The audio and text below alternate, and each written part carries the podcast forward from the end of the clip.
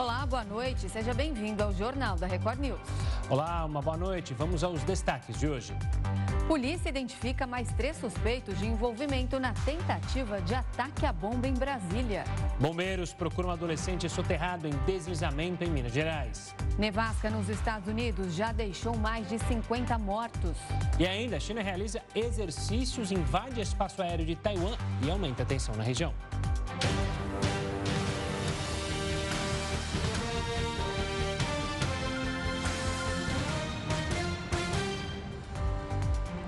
O governo eleito deve anunciar uma nova leva de futuros ministros esta semana. Ainda restam 16 pastas para serem definidas. O repórter Matheus Escavazini está lá em Brasília e tem todas as informações. Boa noite, Matheus. Boa noite, Renata, Gustavo. Lula deve anunciar ministros de pelo menos quatro partidos aliados: MDB, PSD, Rede e União Brasil. Uma das principais dúvidas é em relação à senadora Simone Tebet e à deputada eleita Marina Silva. Marina deve comandar o Ministério do Meio Ambiente após recusar o convite para o cargo de Autoridade Nacional de Segurança Climática. A ideia seria que Tebet assumisse o ministério e Marina ocupasse esse outro cargo, trabalhando as duas juntas, fazendo uma dobradinha, mas a senadora pode até ficar então com o Ministério das Cidades. O PSD ainda deve indicar o senador Alexandre Silveira e o deputado Pedro Paulo para infraestrutura ou minas e energia e também do turismo. A rede ainda pode assumir o Ministério dos Povos Originários. Renata, Gustavo. Tá certo. Obrigado pelas informações, Matheus. Uma ótima noite. a polícia identificou mais três suspeitos de participação na tentativa de ataque ao aeroporto de Brasília. O empresário do Pará, George Washington Souza, afirmou que teve um parceiro na tentativa de explodir um caminhão de combustível perto do aeroporto de Brasília. O segundo suspeito identificado é Alain Diego dos Santos. Ele teria ajudado George a organizar a detonação dos explosivos.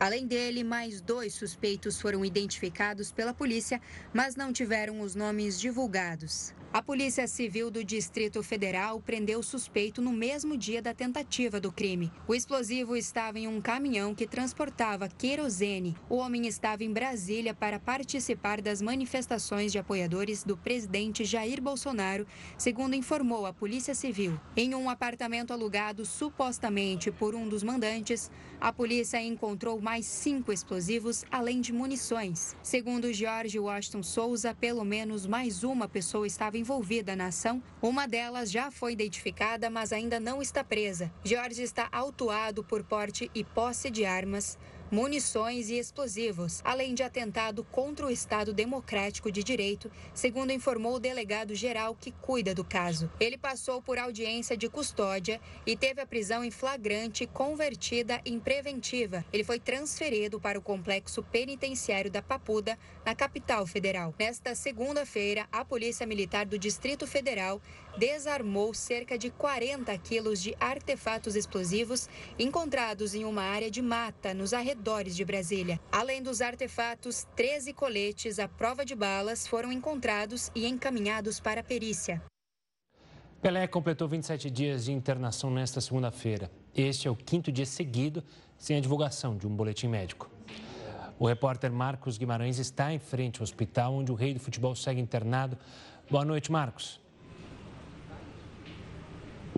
Ei, Gustavo, Renata, boa noite para vocês e para todos que nos acompanham aqui pelo JR News. Pelé está internado e passou a noite de Natal em um quarto comum aqui nesse hospital da Zona Sul de São Paulo, ao lado de cinco filhos e também dos netos. Inclusive, uma das filhas, a Kelly Nascimento, chegou a registrar a família reunida lá no quarto e postou em uma rede social. E é por meio da internet que a família vai tranquilizando os fãs, já que o último boletim divulgado pelo hospital foi no meio da semana passada. Nele foi informado que a doença do ex-atleta houve uma progressão e já afeta o coração e também o rim. Ele está internado desde o último dia 29 para uma reavaliação do tratamento quimioterápico.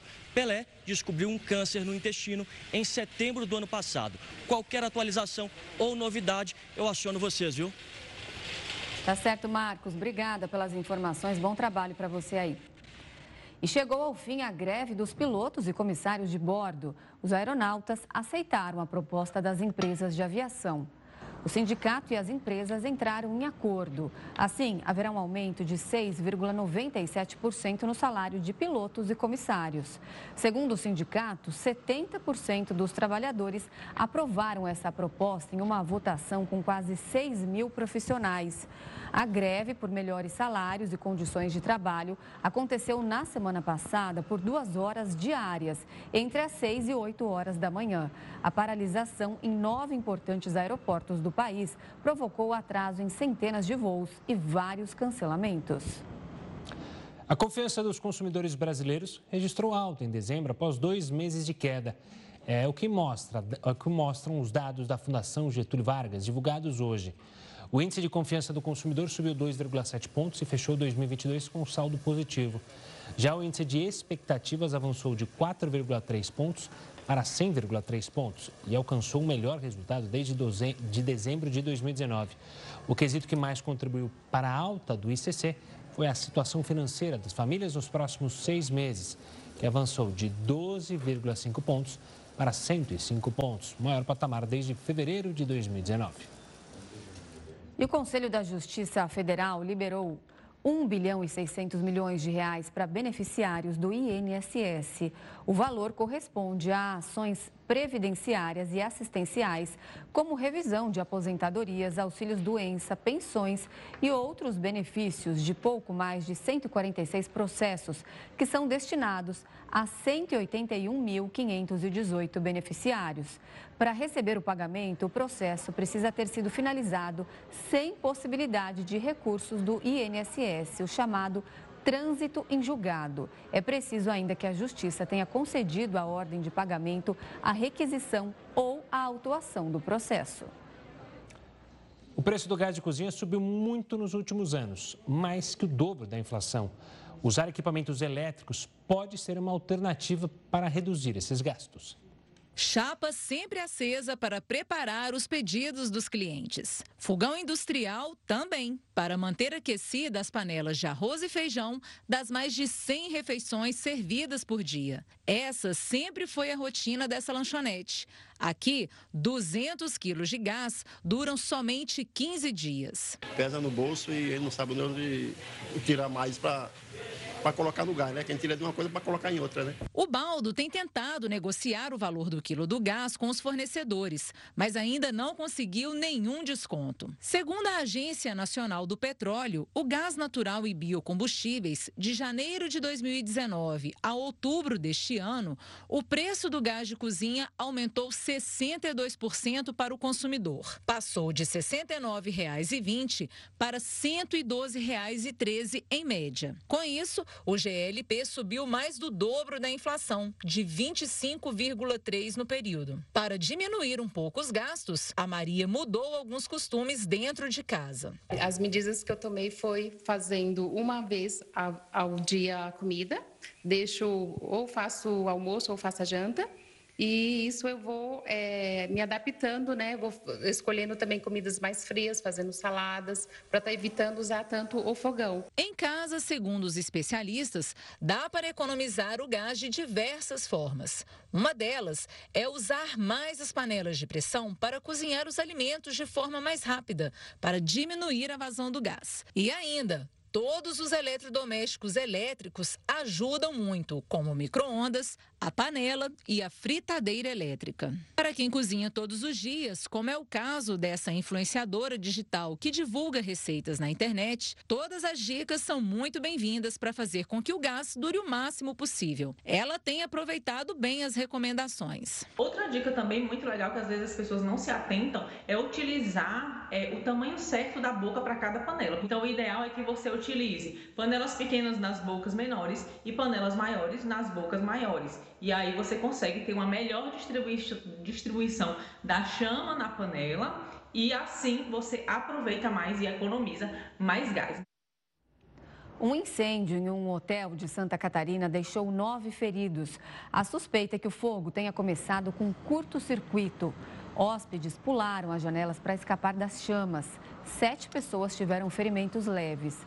Duas vítimas estão internadas em estado grave, com 80% do corpo queimado. O Corpo de Bombeiros da cidade de São Francisco do Sul atendeu a ocorrência às quatro e meia da manhã. Nesse momento, 32 pessoas estavam no local. O incêndio atingiu o térreo e o primeiro andar do hotel. 13 pessoas morreram em decorrência das fortes chuvas que atingem Minas Gerais. O Jornal da Record News volta já com essa e outras informações. De volta com o Jornal da Record News, você vai ver que cerca de 180 mil pessoas foram afetadas pela chuva que atingiu a Bahia neste fim de semana. Ao todo, 85 cidades já decretaram situação de emergência. Jequié, que fica a pouco mais de 350 quilômetros de Salvador, ficou debaixo d'água. Policiais precisaram usar embarcações para resgatar pessoas e animais. Itapetinga e Ipiaú também sofreram com fortes chuvas. Alagamentos foram registrados nos dois municípios. Ao todo, sete pessoas ficaram feridas no estado. Em Minas Gerais, 13 pessoas morreram em decorrência das fortes chuvas que atingem o estado. Quem tem mais detalhes sobre o assunto direto da capital mineira é a repórter Akemi Duarte. Boa noite, Akemi. Olá, boa noite, Gustavo, Renata. O balanço foi divulgado hoje pela Defesa Civil de Minas Gerais. Os bombeiros encontraram na manhã dessa segunda o corpo de uma jovem de 18 anos que estava desaparecida. Ela é mais uma das vítimas de um deslizamento que aconteceu na madrugada de domingo. Quatro casas foram atingidas na zona rural de Antônio Dias, no Vale do Rio Doce. A morte de outras duas mulheres já tinha sido confirmada. Outras nove pessoas ficaram ficaram feridas e uma criança de 12 anos ainda está desaparecida. Segundo a Defesa Civil de Minas, o número de cidades em situação de emergência subiu para 104.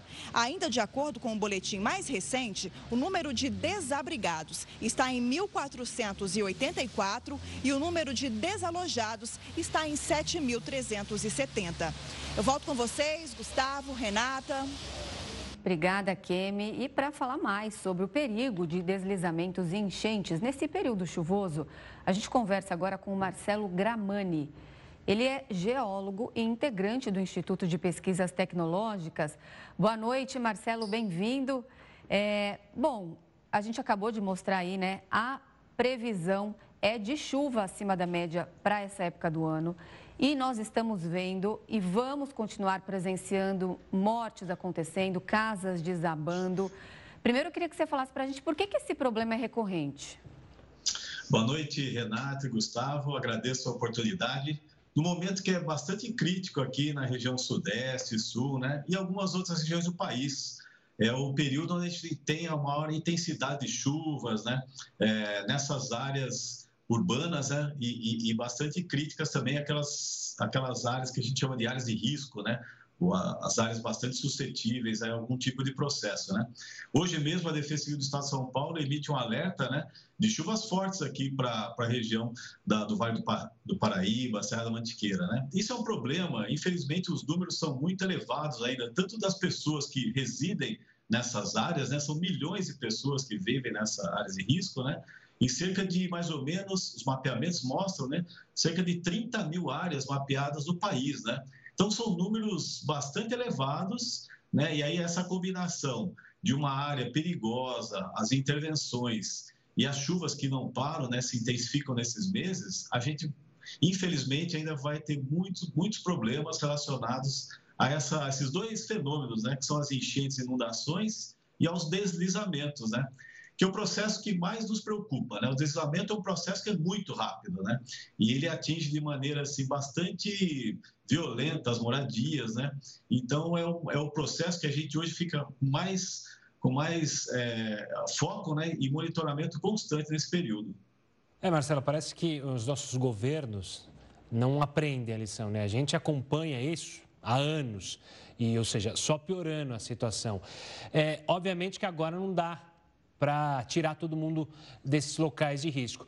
A gente precisava investir em sistemas de alerta mais precisos. Qual seria o caminho para evitar, pelo menos, mortes? Porque isso que deixa essas famílias em desespero, ou seja, de repente desabar tudo e as pessoas morrerem. Muito bem, Gustavo. É, realmente não é o momento agora, né? A gente não vai conseguir corrigir um problema de décadas, né? Realmente há uma lentidão muito grande na atuação, né? no enfrentamento desse tipo de problema, né? Que requer investimento, enfim, requer uma vontade, né? uma, vamos dizer, vontade política muito grande. O momento agora é realmente de trabalhos de procedimento de defesa civil monitorar a chuva, tentar antecipar os problemas e fazer a relocação dessas pessoas preventivamente e temporariamente, né? Ninguém quer tirar as pessoas, né, das casas é, sem ter nenhum critério técnico, né? Mas de fato a gente tem que trabalhar com a prevenção. O momento agora é, é de prevenção. Existem diversos caminhos para a gente tratar, né? Desde as questões estruturais mesmo de habitação, né? Programas habitacionais é, que perpassam né, para tentar relocar pessoas que vivem nessas áreas que são bastante perigosas, né, até mesmo sistemas de alerta. Né? A Defesa Civil, nesse período aqui de, que antecede as chuvas, né, ela capacita a, as equipes de prefeitura, né, investe na questão dos pluviômetros, investe na questão de treinamento e também na divulgação das informações, porque é muito importante que a população participe de todas, de todas as decisões e que, e que essa informação chegue de fato até as comunidades, né? Para eles poderem saber e, e, fazer aquele conceito que a gente chama da autoproteção, né? Que, como eu disse, né, são milhares de áreas, né? Mesmo as equipes de defesa civil atuando frequentemente, né? A gente não consegue, é, é, de fato, chegar a tempo em todas as áreas então, a informação ela tem que chegar na comunidade, além desse investimento maciço que tem que ser nos sistemas de alerta. Bom, a gente está falando agora de medidas emergenciais, né? Para já, algo que tem que ser feito imediatamente. Eu estava lendo que existem alguns municípios que têm praticamente um, dois agentes ali da Defesa Civil e que não dá conta do trabalho. Então, seria algo também a se pensar.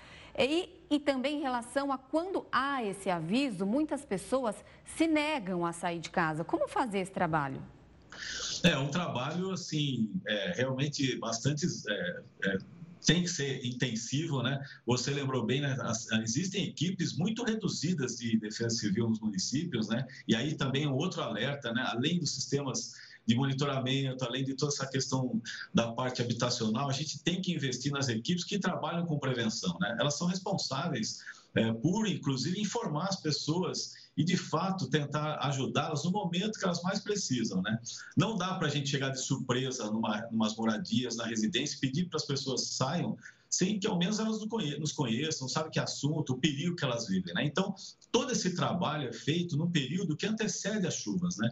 Esse momento agora é, é bastante crítico. Né? Eu acredito que sim, depende da, situação, né? a gente está assistindo agora Minas Gerais, Santa Catarina, algumas situações aqui de São Paulo já começam a mostrar sinais de de, de, evolução assim desses, deslizamentos, né? De fato, as pessoas elas têm que estar bastante informadas e receber, de certa forma, as equipes que atuam aí nas emergências, na prevenção, para que de fato não ocorram mais acidentes e a gente não vê esse número de mortes crescer a cada ano. Né? Marcelo, é, aproveitando o seu conhecimento técnico, por que, que o terreno brasileiro é tão propício a esses desastres que ocorrem? Há alguma especificidade no nosso terreno que facilita esses deslizamentos e que são tão rápidos, né? acontecem de maneira tão abrupta e tão mortal? É, infelizmente, eles são muito rápidos, né? É, uma boa parte deles acontece no período da noite, é o período em que as pessoas estão mais, assim, eu diria assim, desligadas, não, não estão atentas, né? Não há uma condição especial do solo, diria brasileiro, né? O que acontece é que a gente tem solos aqui, essa terra bastante espessa, né? E com a quantidade de água que encharca, que vai infiltrando, né, que vai, a gente fala em saturando, vai encharcando esse solo, o peso dele dobra, né? Então, como é um terreno que é bastante, às vezes, inclinado, é um terreno bastante acidentado, a gente vê morros, encostas, barrancos, né? Esse material que fica muito pesado, ele não, não suporta, né? É, ele se desequilibra muito facilmente. Então, é, é, fácil a gente ver nas imagens mostradas por vocês na TV, né? Que aquele solo que aparentemente é duro, né? Se transforma numa lama. Uma lama que escoa, é, às vezes, por distâncias até maiores do que a gente espera, né? E aí sim vai atingir as casas. Quando a gente olha as imagens, a gente vê que uma boa parte das moradias atingidas, elas estão localizadas na base, né? desses barrancos. Né? Então, vai um alerta também para os moradores que vivem né, próximo à base desses barrancos, dessas encostas, né, que fiquem bastante a, a, alerta nesse período. Né? E qualquer dúvida, que acione aí a sua prefeitura, né, os especialistas, para tentar é, verificar se de fato está ocorrendo ou não um problema. Agora, a gente não pode culpar a natureza e também não pode culpar essas pessoas que moram nessas regiões vulneráveis, perigosas, porque elas estão ali porque elas não têm para onde ir. Que tipo de obra também poderia ser feito de forma mais rápida nessas encostas dos morros, ali na beira dos córregos, onde essas pessoas moram, se concentram? Olha, de fato, não dá para culpar mesmo as pessoas, né? e nem a natureza, né? A natureza, porque a gente sabe que isso acontece há muito tempo, né? Então a gente tem registros aqui no país desde 1930, 1930 e pouquinhos, né, do século passado. Então não são fenômenos desconhecidos. Né? Então a natureza não pode ser culpada e muito menos as pessoas, né? De fato, não, a, a gente, enquanto técnico, não consegue chegar a tempo para dar uma orientação mínima da, me, da melhor forma de ocupar uma encosta. Né? É possível, sim, né, ocupar algumas áreas com as, a gente chama de áreas inclinadas, né? seguindo algumas técnicas de engenharia. Né? Então, de fato, existem o que a gente chama das obras estruturais, né? que passam por muros, mas também com limitações. Viu? Eu diria que, numa boa parte dos casos, essas obras até é, elas são passíveis né, de conter uma, uma, um escorregamento, um deslizamento, mas acontece que, infelizmente, né, com as mudanças globais e climáticas, né, a gente vê cada, cada vez mais eventos de chuvas extremos, né? E aí sim, algumas obras de engenharia que no passado funcionavam, né, hoje elas não funcionam mais, em função do volume de terra né, e da posição desses escorregamentos em relação a, um, a uma encosta. Né? Marcelo, falando sobre o mapeamento, a gente falou um pouquinho. O Brasil tem um mapeamento suficiente para situações de risco que podem ocorrer neste verão? E também, esse mapeamento é suficiente depois de ver essas mudanças extremas no clima? Ou seja, por mais que haja um mapeamento, é possível que locais que não apresentariam risco com esse extremo no clima podem apresentar e não estão mapeados? Olha, o país, depois do acidente na região serrana do Rio de Janeiro, em 2011, né, infelizmente um dos maiores também registrados aqui no Brasil, houve assim uma, um aumento significativo no número de mapas e equipes de geologia, por exemplo, que saíram fazendo os mapas né, dessas áreas ou setores de risco. Né? Eu diria que já se passou assim, mais de mil e pouquinhas cidades com os mapeamentos é, atualizados, inclusive. Né? O mapeamento de área de risco é, na verdade, o primeiro passo. Né? A gente chama da identificação do risco. Sem ter um mapa, de fato, eu não tenho como propor nenhuma medida, né? nenhuma medida estrutural né, de obra, nem mesmo as medidas não estruturais, são esses planos preventivos de defesa civil. Né? Eu, de fato, preciso conhecer uh, o local, uh, o, o, jeitão que essas áreas possuem, né, para po poder propor medidas. De fato, então, a gente tem, assim, muitas cidades mapeadas. Eu diria que hoje o problema não é o mapeamento de, de, desse, desse, desse tipo de problema no país, né? porque a gente já tem isso muito bem é, equacionado. Eu diria que alguma uma outra área, sim, a gente não, não, não mapeou ainda, né? É, digo aqui é, na região sudeste, na região nordeste também, né? Mas, de fato, a gente já tem muito material para ser trabalhado, principalmente nessas questões de tentar relocar e pensar cidades né, é, diferentes, a ocupação de cidades cada vez mais diferentes, né?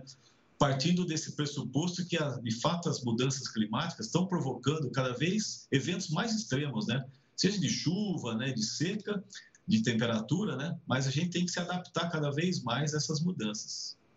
Tá certo. A gente ouviu agora o Marcelo Gramani, ele é geólogo integrante do Instituto de Pesquisas Tecnológicas. Muito obrigada pelas suas explicações. Uma ótima noite para você. Até mais. Eu que agradeço a oportunidade. Um abraço, Marcelo. E olha, mais de 50 pessoas morreram em decorrência da forte nevasca que atinge os Estados Unidos. O balanço é da imprensa norte-americana. Ainda não há dados oficiais sobre o número de vítimas. Os óbitos foram provocados não só pela baixa temperatura, mas também por acidentes em estradas, por conta da baixa visibilidade e do congelamento do asfalto. O estado de Nova York concentra a maior parte das vítimas. Lá, a tempestade de inverno denominada Elliott deixou milhares de famílias sem energia elétrica, muitas delas sem conseguir sair de casa por causa do acúmulo de neve. Na cidade de Buffalo, no norte do estado, onde a situação é uma das mais críticas, o gelo passa de 2 metros de altura. Segundo a governadora Kate Hochul, a velocidade dos ventos chegou a 120 quilômetros por hora na região. Ela já considera a nevasca como a mais devastadora da história da cidade. Os estados de Vermont, Ohio, Missouri, Wisconsin, Kansas e Colorado também são afetados pelo fenômeno. O site Flight Hour calcula que mais de 2.400 voos precisaram ser cancelados no país. De acordo com o Serviço Nacional de Meteorologia dos Estados Unidos, a nevasca deve perder força a partir desta semana. Uma nevasca atingiu o Japão, causando pelo menos 17 mortes e deixando outros 93 feridos. A maioria das mortes foi causada por quedas de pessoas que tentavam retirar o excesso de neve nos telhados das casas. Segundo a Agência de Gerenciamento de Incêndios e Desastres do país, uma mulher de 70 anos foi encontrada enterrada e sem vida, debaixo de uma pilha de neve na cidade de Nagai. O episódio levou o governo a pedir que os cidadãos não tentem fazer esse tipo de trabalho. Autoridades do país informaram que milhares de casas ficaram sem energia elétrica nesta segunda-feira. Desde a última semana, as tempestades de neve vêm atingindo várias regiões do norte do Japão. Isso está impedindo o transporte nas rodovias. Em Niigata, região famosa pelo cultivo de arroz, produtores disseram que as entregas estão atrasadas e que provavelmente não vão chegar a tempo para o ano novo. No nordeste do Japão, o volume de neve que caiu sobre a região chega a ser três vezes maior do que o esperado para essa época do ano. Segundo o Ministério dos Transportes, dezenas de voos precisam ser cancelados ao longo do final de semana. O órgão informou que, aos poucos, o serviço está sendo normalizado. Ainda no cenário internacional, as equipes de salvamento da Espanha concluíram a operação de resgate das vítimas do ônibus que caiu de uma ponte na Galícia. De acordo com o Serviço de Proteção Civil, seis pessoas morreram. O veículo caiu em um rio perto da fronteira da Espanha com Portugal, depois do motorista perder o controle do coletivo. Os serviços de emergência foram alertados por um homem que viu a barreira de proteção quebrada quando passou pela ponte. De acordo com a Guarda Civil do país, que atendeu a chamada, havia oito pessoas no ônibus no momento do acidente. Duas sobreviveram, entre elas o motorista do veículo. De acordo com o jornal local La Voz de Galícia, exames de sangue descartaram que o condutor estivesse sob efeito de álcool ou drogas. O mau tempo foi apontado como um possível causador do acidente. O líder chinês Xi Jinping pediu às autoridades do país que tomem medidas para proteger com eficiência as vidas da população contra a Covid-19. A declaração foi feita no mesmo dia em que o regime anunciou que, a partir de 8 de janeiro, a quarentena deixará de ser obrigatória para todos que viajarem à China. Segundo a Comissão de Saúde Chinesa, será exigido apenas um teste negativo para entrar no país. A quarentena dos turistas era uma das últimas medidas da política de Covid-0 flexibilizar a circulação das pessoas no país. No momento que você tem um aumento expressivo dos casos, uma alta circulação do vírus, potencializa o risco de surgimento de novas variantes e da disseminação mais rápida desses casos para o mundo. A comissão também anunciou, sem justificativa, que vai deixar de divulgar os dados diários de casos e mortes por Covid. Porém, o órgão já havia declarado que o rastreamento dessas informações seria praticamente impossível desde que as medidas de prevenção se flexibilizaram. Isso porque, com os testes PCR deixando de ser obrigatórios e com a permissão para a quarentena em casa, a maioria dos chineses passou a não comunicar os resultados às autoridades. Então, a gente não ter acesso aos dados da China torna preocupante em relação a como está sendo o comportamento do vírus nessa população, como está sendo esse crescimento do número de casos, como que o mundo precisa se planejar em relação às ondas que virão e, em especial, a falta de possibilidade de monitoramento pela Organização Mundial de Saúde do surgimento de novas variantes. Até agora, a China reconheceu oficialmente seis mortos pela doença desde a retirada das restrições. Crematórios indicaram à agência de notícias internacionais o recebimento de uma grande quantidade de cadáveres. Outra evidência de que o número de casos pode ser bem maior é a cidade de Guangzhou. Com 19 milhões de habitantes, ela havia anunciado que adiaria suas cerimônias fúnebres para depois de 10 de janeiro por conta do aumento da demanda. Porém, mesmo com este cenário, a China tenta voltar à rotina normal. O número de viagens para locais turísticos cresceu 132% desde o último fim de semana, segundo um jornal local. O país também deve reabrir as fronteiras com Hong Kong, que foram fechadas desde o início da crise sanitária em 2020. Cerca de 130 imigrantes foram deixados perto da casa de Kamala Harris, vice-presidente dos Estados Unidos. Segundo coordenadores de organizações de ajuda humanitária, o grupo estava em três ônibus que foram enviados pelo governo do Texas. O estado é comandado por um republicano contrário às políticas para migrantes defendidas pelo governo do país. O Texas não confirmou envolvimento no destino dos ônibus, que originalmente deveriam levar os migrantes para abrigos de Nova York. Autoridades informaram que as pessoas tinham chegado recentemente aos Estados Unidos pela fronteira com o México. Segundo o jornal The Washington Post, os imigrantes desembarcaram em meio a um frio de menos 9 graus e usavam apenas camisetas. A Casa Branca considerou a atitude cruel e vergonhosa. China realiza exercícios aéreos e aumenta a tensão com Taiwan. É o que você vai ver em instantes aqui no Jornal da Record News. Estamos de volta para falar que três militares morreram nesta segunda após um drone atingir uma base de bombardeiros nucleares na Rússia. Moscou afirmou que esse é o segundo ataque na mesma base. O primeiro aconteceu no dia 5 de dezembro. O local é o centro de operação para bombardeiros mais estratégico da Rússia. A ação acontece logo após Zelensky prometer vingança pelo ataque que deixou ao menos 10 ucranianos mortos na véspera do Natal. Apesar disso, Kiev não comentou sobre a operação na base russa. A Coreia do Sul acusou nesta segunda-feira a Coreia do Norte de invadir seu espaço aéreo com drones. A ação levou o país a mobilizar caças para derrubar os aparelhos. Um deles se aproximou da capital Seul. O Estado-Maior sul-coreano destacou em um comunicado que esse foi um ato claro de provocação. Além disso, motivou tiros de advertência do Exército. Ah, não muito longe dali, a China realizou um dos maiores exercícios aéreos da história nos arredores de Taiwan neste fim de semana. Foram utilizadas 71 aeronaves na atividade militar.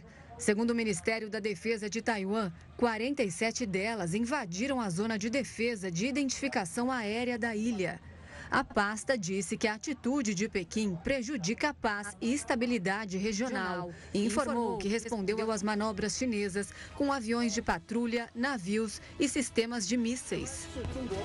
A incursão é a mais significativa desde a visita da presidente da Câmara dos Estados Unidos, Nancy Pelosi, a Taipei, em agosto deste ano. A demonstração de apoio à ilha fez com que a China intensificasse os exercícios militares na região. Mas a escalada na tensão havia sido amenizada após o encontro entre Joe Biden e Xi Jinping em novembro. De acordo com o exército da China, o recente exercício aéreo seria uma reação ao que chamou de provocação e conluio entre os Estados Unidos e Taiwan. Isso porque na última semana a Casa Branca aprovou um pacote de 10 bilhões de dólares para fornecer ajuda militar a Taipei nos próximos cinco anos. O gabinete da presidente taiwanesa Tsai Ing-wen afirmou que deve realizar uma reunião na terça-feira para avaliar o aprimoramento do sistema de defesa civil da ilha. Para falar mais sobre esse assunto, a gente conversa agora com Ricardo Leães. Ele é professor de Relações Internacionais na SPM. Professor, boa noite, seja muito bem-vindo aqui ao Jornal da Record News. Bom, a gente acabou de mostrar aí o que aconteceu é, nas últimas horas esses exercícios militares são uma resposta somente a essa ajuda americana que foi anunciada ou Xi Jinping está querendo demonstrar força para algo a mais? Bom, boa noite, Renata. Boa noite, Gustavo. Muito obrigado pelo convite. De fato, a gente tem que inserir esses exercícios militares num contexto maior. Vamos lembrar que a China sempre considerou, o governo chinês em Pequim sempre considerou a ilha de Taiwan como parte do seu território, inclusive condicionando as suas relações bilaterais ao reconhecimento de outros países dessa realidade. Os próprios, os próprios Estados Unidos reconhecem que Taiwan faz parte da China, assim como o Brasil e a grande maioria dos países. E os chineses, eles costumam ser bastante claros em relação aos seus avisos e em relação que eles pensam. E eles sempre comentaram que, pelo menos até o momento que eles vão fechar 100 anos da sua revolução, em 2049, Taiwan já estará reincorporada ao território chinês. E isso, num primeiro momento, se dizia que seria feito por vias pacíficas. Como aparentemente não há sinais de que isso possa acontecer, a tendência é que os chineses tentem realizar esse objetivo por meios militares. E os Estados Unidos, nesse contexto, acabam tendo uma política um pouco dúbia, porque, se por um lado reconhecem que o governo chinês tem Taiwan, também tem um acordo com Taiwan em que prometem de maneira um tanto quanto vaga uma, uma, ambiguidade estratégica, ou seja, eles sinalizam que poderiam defender Taiwan caso o governo chinês resolvesse recorrer a artifícios militares para retomar a ilha. E isso tem se intensificado ao longo dos últimos anos. Ainda no governo Obama, se adotou nos Estados Unidos uma postura mais assertiva em relação à China. Essa postura se tornou ainda mais clara no governo Trump e mais ainda agora com o governo Biden, num, num, momento muito célebre, num momento muito que chamou muita atenção da comunidade internacional, quando a Nancy Pelosi, que é a líder do, do, governo democrata, decidiu fazer uma visita a Taiwan. Nesse momento, até se imaginou que talvez a China pudesse tomar alguma atitude mais drástica. Os chineses alertaram que essa visita teria consequências, mas isso ainda não aconteceu, pelo menos não foram tomadas medidas mais drásticas nesse sentido. No entanto, não podemos nos esquecer que o timing dos chineses é muito diferente do timing que nós estamos acostumados aqui no Ocidente ou mesmo no caso do Brasil. Os chineses trabalham sempre em médio e longo prazo. Aquilo que para nós é longo prazo, para os chineses é curto prazo. Então, é sempre necessário estar, estar atento ao que os chineses dizem, porque muitas vezes o que eles disseram ao longo dos, das últimas décadas não foi levado a sério por parte do Ocidente e por parte da periferia do sistema internacional. E eles costumam cumprir as suas promessas. Então, se eles dizem que até 2049 eles vão ter retomado a ilha de Taiwan, podemos esperar que eles vão sim recorrer a todos os meios possíveis até essa data para atingir esse objetivo. Ricardo, fazendo uma comparação aí com Ocidente e Oriente, no, na política ocidental é muito comum é, os políticos do Ocidente desviarem o foco a gente pode olhar para o que está acontecendo, o que aconteceu nas últimas horas lá na China, com ligação ao que o Xi Jinping está tendo adiante do país internamente? Problema agora com a Covid-19, problema com o crescimento econômico, com a instabilidade econômica? Ou isso não cai muito bem nos chineses? É, como que a gente pode analisar? Porque chama atenção um exercício desse tamanho e problemas internos é, enormes, principalmente relacionado à Covid-19. Sem dúvida. Aí tem, tem, duas questões. Primeiro, que se a gente analisar esse tema de maneira descontextualizada, realmente seria muito fácil, até simples, interpretar esse movimento como uma tentativa de desviar a atenção. No entanto, se a gente observar os fatos de maneira mais profunda, a gente observa que esses exercícios militares da China em Taiwan têm acontecido e têm aumentado há bastante tempo não começou esse ano e não, eles não estão tomando proporções maiores apenas esse ano, eles já vinham tomando proporções maiores nos anos anteriores. Então, faz parte de um contínuo, ou seja, eles já aconteciam em momentos em que não havia qualquer motivação do governo chinês de desviar a atenção. Ah, no entanto, é, é real, é verdadeira a informação de que a China encontra-se em dificuldades, uma vez que o país, sem dúvida, foi, ao longo, desde o início da pandemia, o país que buscou, buscou políticas mais assertivas e contundentes contra a Covid-19, com resultados em números oficiais bastante interessantes. A China teve apenas 5 mil mortes. Vamos comparar com os Estados Unidos, que é um país quatro vezes menor, que teve mais de um milhão de mortos. são dados, são dados realmente impressionantes. No entanto, nos, nas últimas semanas, o governo chinês vinha tentando manter uma política de Covid zero, que é a política que eles sempre tiveram desde 2020, mas a população, parte dela, pareceu muito incomodada com essa situação e ainda apoiada por grupos econômicos que não queriam mais ver o país numa situação de lockdown com os efeitos que a gente sabe que tem. Então, o governo acabou cedendo, voltando atrás, e os resultados foram bastante desanimadores, no sentido de que o número de casos está absolutamente fora do controle, muito superior a tudo que a gente viu até o momento. De alguma forma, talvez até uh, confirmando os receios do governo chinês de que a situação entraria numa espiral de casos, mas a gente não sabe exatamente quais vão ser os desdobramentos que o governo vai tomar nas próximas semanas. Esses atritos da China com Taiwan podem acabar afetando no crescimento chinês diante desses problemas que eles estão vivendo, como o Gustavo lembrou bem internamente? Olha, eh, em médio e longo prazo, sim. No curto prazo, muito improvavelmente isso, isso vai acontecer, porque a China e Taiwan, aqui entendidos como países separados, que não é um entendimento dos chineses nem da maioria dos países, têm relações comerciais muito fortes. E aqui a gente tem que destacar o setor de semicondutores, que é o setor de chips. Hoje em dia, a economia mundial está cada vez mais tomada, está cada vez mais, tem uma importância cada vez maior do setor de chips. E Taiwan é o principal país do mundo na produção de chips. A empresa TSMC é a principal empresa de chips no mundo, tanto em quantidade quanto na qualidade dos chips. Os chips são cada vez menores. E nos últimos meses tem havido uma aproximação de Taiwan com os Estados Unidos nesse setor de chips, uma, até uma pressão do governo Biden para que essa empresa instale algumas fábricas em território norte-americano, o que vai acontecer já está acontecendo e já há negociações para que essa mesma empresa instale também fábricas na Europa. Então, de alguma forma, os taiwaneses estão querendo estreitar laços com o Ocidente para se fortalecer em relação à China. No entanto, assim como existe esse vínculo muito forte com os ocidentais, existe um vínculo tão forte ainda quanto a China.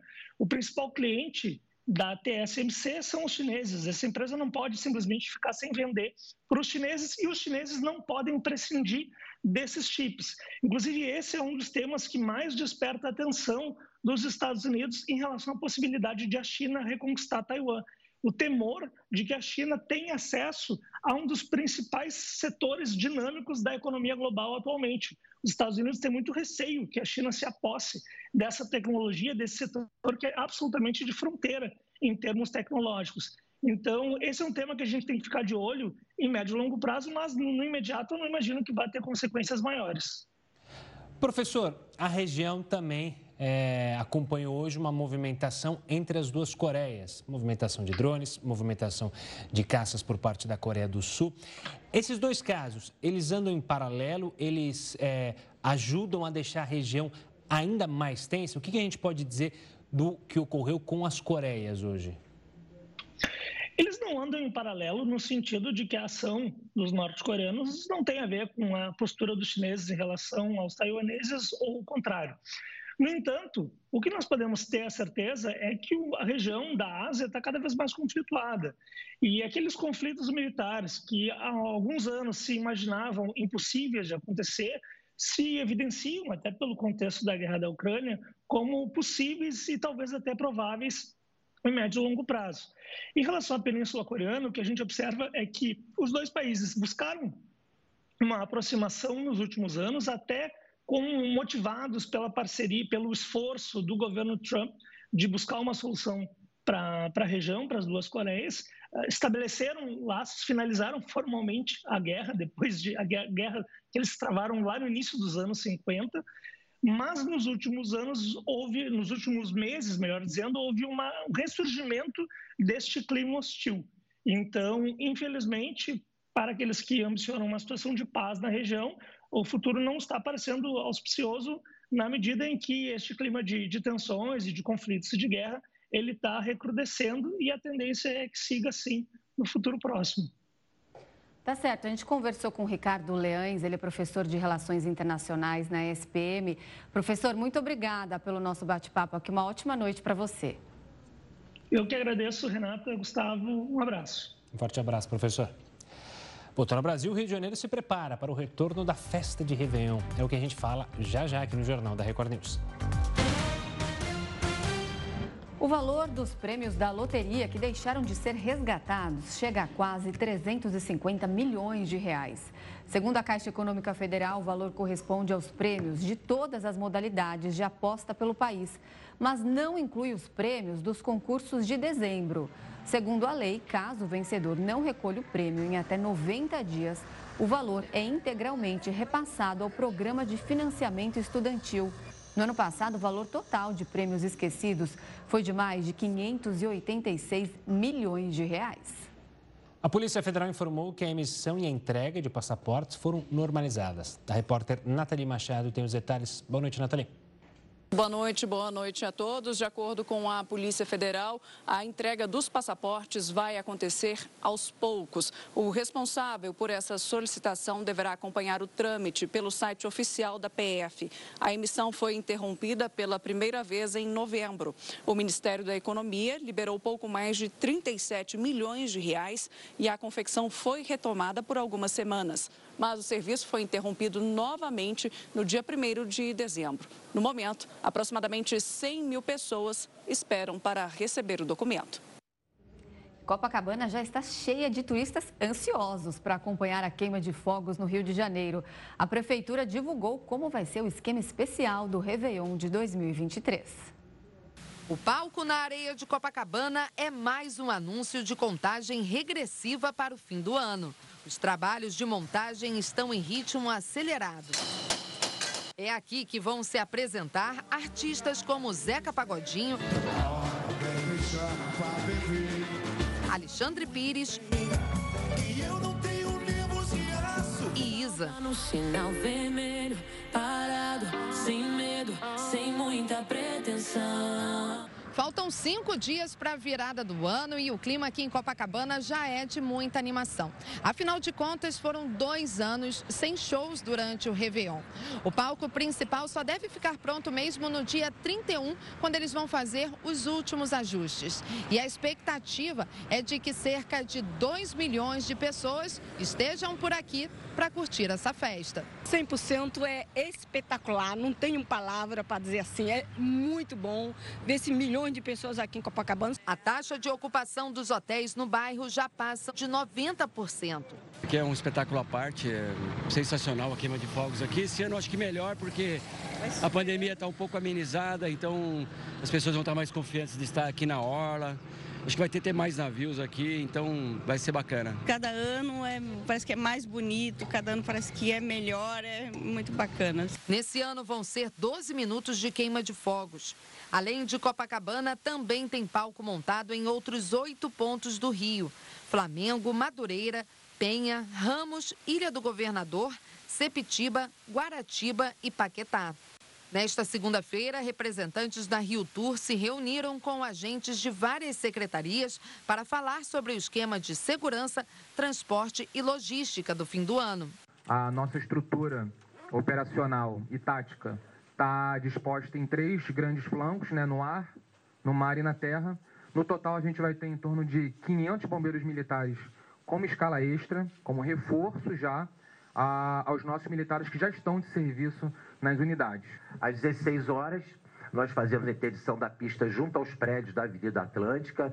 19h30, o bloqueio total do bairro, ou seja, as pessoas não entram mais de carro em Copacabana, incluindo moradores aí, exceto ônibus e táxi. Então, os ônibus e táxi, a partir de 19h30, continuam entrando, mas às 22 horas, nem ônibus nem táxi acessam mais Copacabana, porque é o horário onde a gente tem as ruas tomadas pelas pessoas se deslocando, os moradores. Que a gente vem fazendo uma conscientização sobre a proibição de estacionamento, então pedir à população que fique atenta a esses horários para evitar que os carros sejam é, rebocados. Para quem for conferir a queima de fogos em Copacabana, a dica é ir de metrô. Os bilhetes para a festa de Réveillon podem ser comprados com antecedência.